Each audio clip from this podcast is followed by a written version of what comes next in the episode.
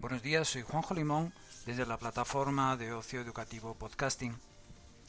Hoy vamos a comentar el concepto de promoción de la autonomía personal.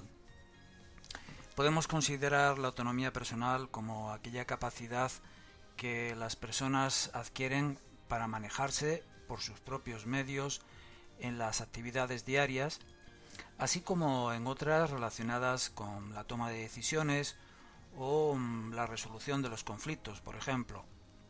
De esta manera podrán llevar una vida completamente adaptativa, eh, sin apoyo o ayuda de otras personas.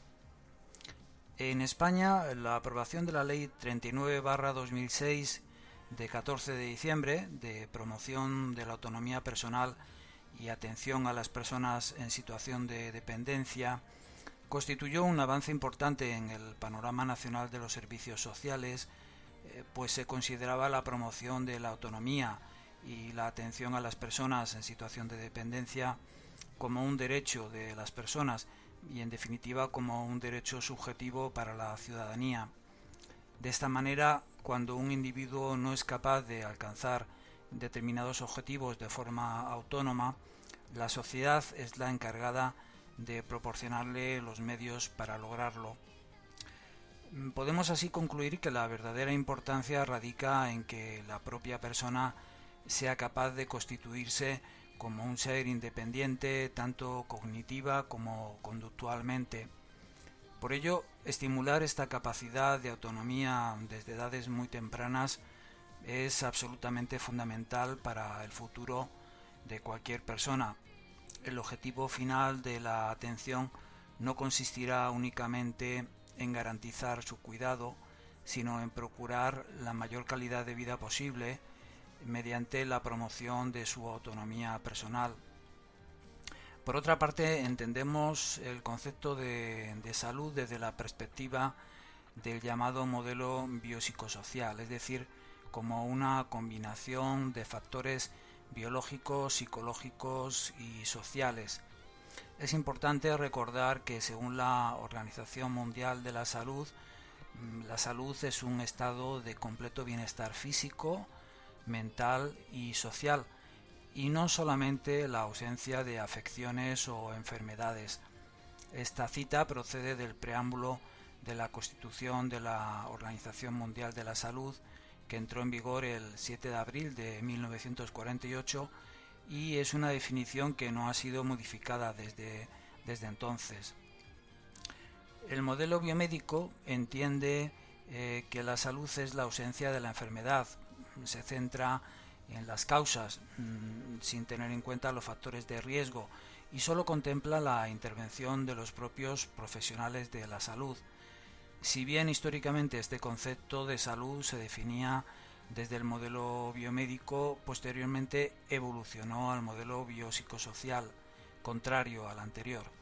Este modelo equipara la salud a un concepto integral que engloba la calidad de vida, a diferencia del anterior, actúa sobre los factores de riesgo y contempla la intervención de profesionales de diferentes sectores y no solamente del sector de la salud.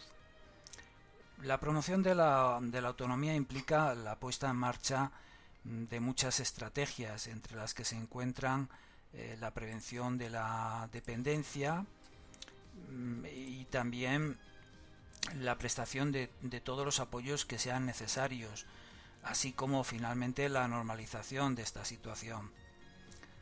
La definición de la Organización Mundial de la Salud respecto al concepto de promoción de la salud abarca una amplia gama de intervenciones sociales y ambientales destinadas a beneficiar y proteger la calidad de vida de las personas mediante la prevención y solución de las causas primordiales que originan los problemas de salud. Así, de esta forma, no se centra únicamente en el tratamiento y la curación. Además, se indica que la promoción de la salud tiene tres componentes esenciales. Una buena gobernanza sanitaria, la educación sanitaria y contar con ciudades saludables. En cuanto a la buena gobernanza, debemos decir que la promoción de la salud requiere que los formuladores de políticas de todos los departamentos gubernamentales hagan de esta un aspecto central de su política. Esto significa que deben de tener en cuenta las repercusiones sanitarias en todas sus decisiones y dar prioridad a las políticas que eviten que la gente enferme o se lesione. Estas políticas deben ser respaldadas por regulaciones que combinen los incentivos del sector privado con los objetivos de la salud pública. Por ejemplo, armonizando las políticas fiscales que graban los productos nocivos o insalubres, como el alcohol, el tabaco y los alimentos ricos en sal, azúcares o grasas, con medidas para estimular el consumo en otras áreas. Asimismo, hay que promulgar leyes que respalden la urbanización saludable mediante la facilitación de los desplazamientos a pie, la reducción de la contaminación del aire y del agua o el cumplimiento de la obligatoriedad del uso del casco y del cinturón de seguridad. En cuanto a la educación sanitaria, las personas han de adquirir conocimientos, aptitudes e información que les permitan elegir opciones saludables, por ejemplo, respecto a su alimentación y a los servicios de salud eh, que necesitan.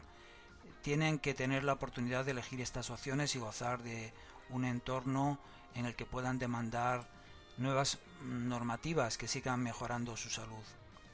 En cuanto a las ciudades, eh, estas tienen un papel principal en la promoción de la buena salud. El liderazgo y el compromiso en el ámbito municipal son esenciales para una planificación urbana saludable y para poner en práctica medidas preventivas en las comunidades y en los centros de atención primaria. Las ciudades saludables contribuyen a crear países saludables y en última instancia un mundo más saludable. Por último, es importante recordar que todas las medidas que están orientadas tanto a la persona usuaria como a su entorno social deben igualmente estar dirigidas a la comunidad de forma genérica, eh, pues de este modo se consigue la normalización de la situación de dependencia en la sociedad y que ésta se caracterice por ser integradora.